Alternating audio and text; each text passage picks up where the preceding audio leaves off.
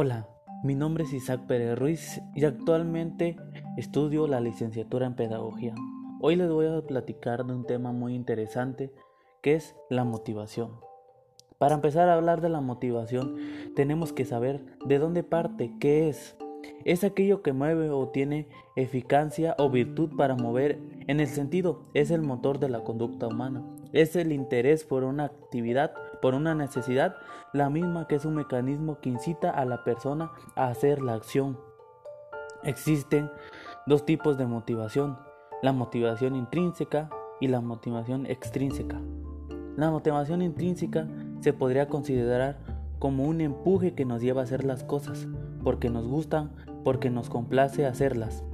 Esta motivación no se basa en premios y recompensas, para conseguir objetivos, sino que el mayor premio es la realización de la propia actividad, a diferencia de la motivación extrínseca que se basa en el premio para conseguir algo.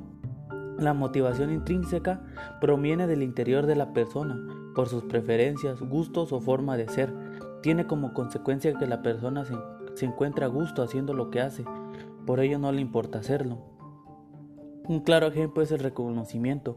En ocasiones las empresas no son conscientes de la importancia que tiene, tiene para los empleados el reconocimiento de los logros y el trabajo bien hecho. No se trata de ofrecer incentivos laborales, sino de comentarle a los trabajadores que han hecho un buen trabajo cuando lo hacen, ya que cuando se hacen malas cosas también se les dice.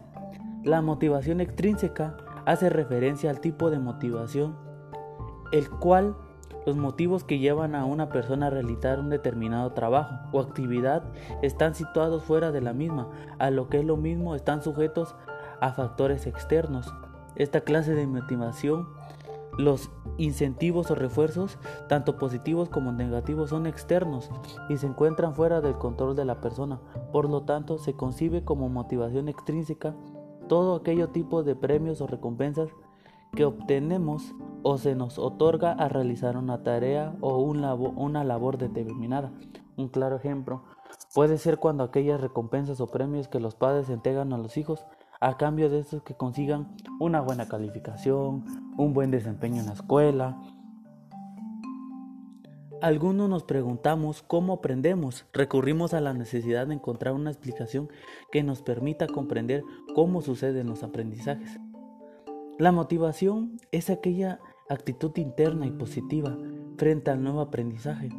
Es lo que mueve al sujeto a aprender, es por tanto un proceso endógeno. Es indudable que es un proceso en el que el, cerebro humano adquiere nuevos aprendizajes. La motivación juega un papel fundamental, pero además de una actitud favorable para aprender, el sujeto que aprende debe disponer, según los estudios de Ausubel, de las estructuras cognitivas necesarias para relacionar los conocimientos previos con los nuevos aprendizajes. El cerebro humano se encuentra programado para la supervivencia, por lo que está potencialmente preparado para aprender. Este aprendizaje implica un proceso dual. Por un lado necesita y registra lo familiar y por otro lado busca lo novedoso para aprender. Mediante el aprendizaje se da el sentido a aquello que es nuevo con relación con lo que ya ha conocido. En este proceso los estímulos juegan un papel fundamental. Por otro lado, normalmente cuando se habla de motivación escolar es aquella que nos impulsa como estudiantes a seguir en la escuela o hacer las tareas en la escuela. Es muy importante que haya una motivación por la cual vamos a la escuela, ya sea por parte de familia, de amigos o de un profesor. Como persona, impulsa como persona nos impulsa a hacer más, más y tener un desempeño escolar en el alumno.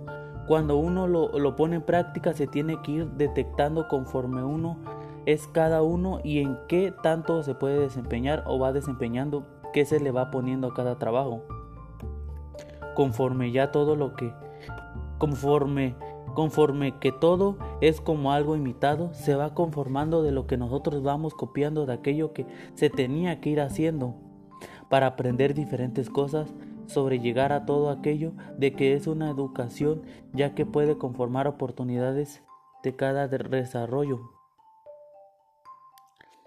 Para retomar nuevos temas y proyectos conforme se dan en el paso del tiempo, conforme ellos propios, conforme nosotros construimos nuestros propios conocimientos, nos damos de dar cuenta que el apoyo incondicional de los padres o de tus amigos o, o, o de una persona externa es muy importante. La motivación juega un papel muy importante para, para la educación, ya que si no hay una motivación, no hay esas ganas de superarte, no hay esas ganas de salir adelante. Espero y les haya gustado mucho el tema. Nos vemos hasta la próxima.